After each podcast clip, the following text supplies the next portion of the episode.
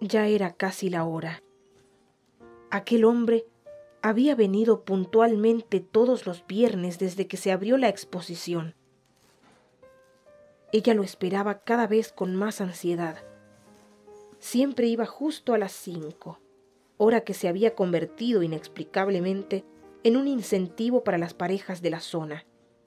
Sin embargo, él iba solo, un rostro amigo entre las decenas de desconocidos que desfilaban a diario.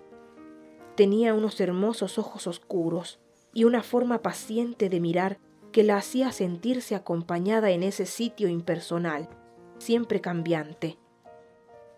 Lo que más la asombraba, además de su constancia, era la capacidad con que se abstraía de los cuchicheos circundantes y concentraba la mirada en las pinturas. Más de una vez la había mirado a ella de ese modo, como si lograra atravesar la superficie y entendiera los misterios de su alma. Qué decepción cuando se hicieron las cinco. Desde ese día, el visitante ya no fue solo y no volvió a mirarla de aquel modo. Ahora sus ojos nunca se separaban de su acompañante, y absorto en los alegres cuchicheos de aquella, ni siquiera notó el gesto desilusionado que apenas lograban disimular sus gigantescas manos, pintadas con angustia sobre la tela.